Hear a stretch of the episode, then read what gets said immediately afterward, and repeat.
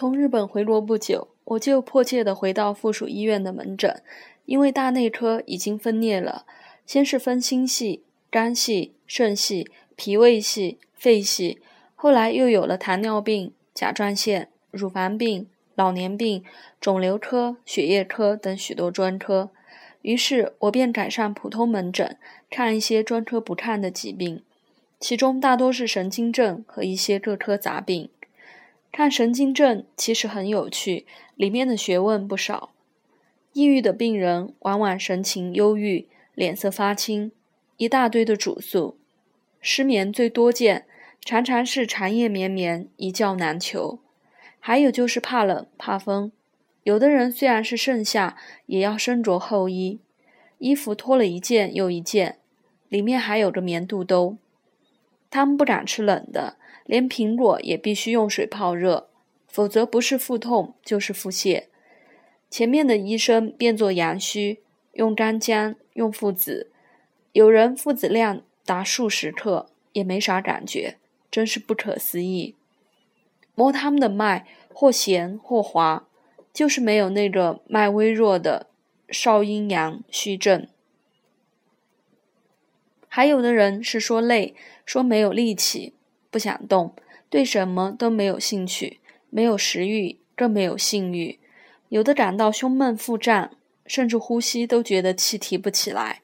有的关节疼痛，遇到天阴下雨，症状更明显，常常疑为风湿。服黄芪、服人参，吃六味地黄丸，吞补中益气丸。有的似乎有效，有的又会说吃了胀肚子。确实，看看他的神色，并不枯足。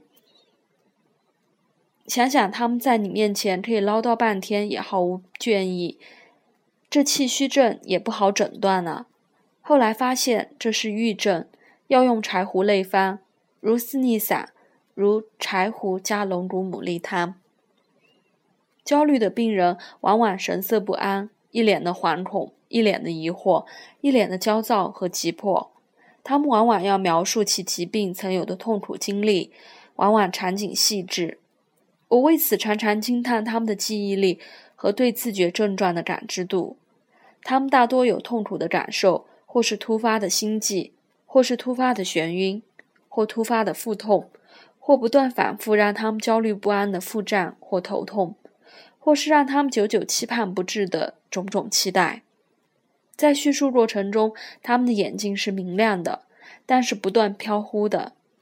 他们往往不在意我的提问，反复的、旁若无人的、喋喋不休的唠叨着他们的痛苦。我在耐心听取诉说的时候，脑海中往往要闪现出许多方剂，但大多一一排除。要泻无实热，要补不虚雷，要以清无大热。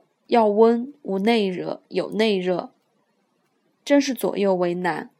后来我发现这些都是顽痰作祟，用半夏剂或半夏厚朴汤或温胆汤，有热者加用栀子、连翘、黄芩。这些病人很多，他们已经做了很多的检查，往往理化检查报告单一大叠，很多医生均说他们没有病。或者告知是肾虚，吓得有的人赶忙去查肾功能，结果被专科医生奚落一顿。但他们难受痛苦，推门来时，无不布满愁容，但无不充满希望。我请他们坐下，身体前倾，凝神听他们的诉说。等他们说完，我说：“我是医生，我知道你们很痛苦，但你的这种痛苦往往常人无法理解啊。”这个时候，不少人会眼红，会流泪，甚至会哭泣，因为他们感到委屈。他们希望有人承认他们的感觉，懂得他们的心情。我发现，能流泪的病人服药后的效果也相对明显，特别是女病人。后来，我的诊台上常备有面纸，当病人流泪时，便轻轻地抽出一两张柔软的、带有微微馨香的面巾纸递上。此时无声最有情，我对学学生讲，这也是药。我的心理疏导喜欢使用日本的森田疗法，这是个具有东方智慧的心理医学流派，有很多新颖而实用的观点。其中顺其自然、为所当为是核心，也是我向那些神经症患者，特别是有焦虑、强迫倾向的患者，经常讲述的人生道理。很多人管用。我有次接诊了一位山东的患者，他经常心脏狂跳不止。但救护车到急诊室后，症状就能缓解。心电图不知做了多少次，但无异常发现。不过症状依然如故，成天惊恐不安。结果工作也辞了，因为不敢单独在家，其妻子也只得请假在家陪他。我仔细询问病情，得知起因是一次惨烈的车祸。我和他讲了许多道理，并让他服用温胆汤。当下厚朴汤、酸枣仁汤等方，症状有缓解。元旦时，我亲笔给他写贺年卡，上书唐诗一首：“终日寻春不见春，芒鞋踏破林头云。归来偶把梅花嗅，春在枝头已时分。”这是首哲理诗。我向他传递一个信息，那就是。你的那些心慌心悸的症状，其实是正常躯体的一种反应，是生命力旺盛的表现，不必在意，更不必为此惊恐不安。你其实是健康的，并主其恢复工作，大胆的回归社会。他听从我的建议，勇敢的去上班，后来成为某合资企业的一位优秀的管理人员。尽管有时还有新欢，但已经无大碍了。他成了我的好朋友。叶天士的《临阵指南》一案中有一暗语：“草木无情之品，焉能治神思兼并？”不过我后来觉得他说的不对，因为浅药之人若有情，草木无情也有爱。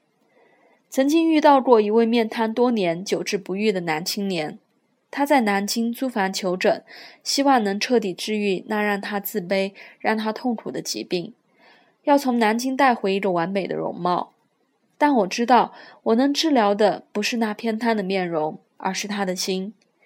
几次接触以后，他开始信任我，我便和他做了一次深谈，给他讲人生价值，给他进行心理校正。我希望他直面人生，有勇气带着那所谓的缺点去走进社会，挑战人生。我告诉他，积极的进取才是消除心灵的痛苦的最好良药。他静静地听着。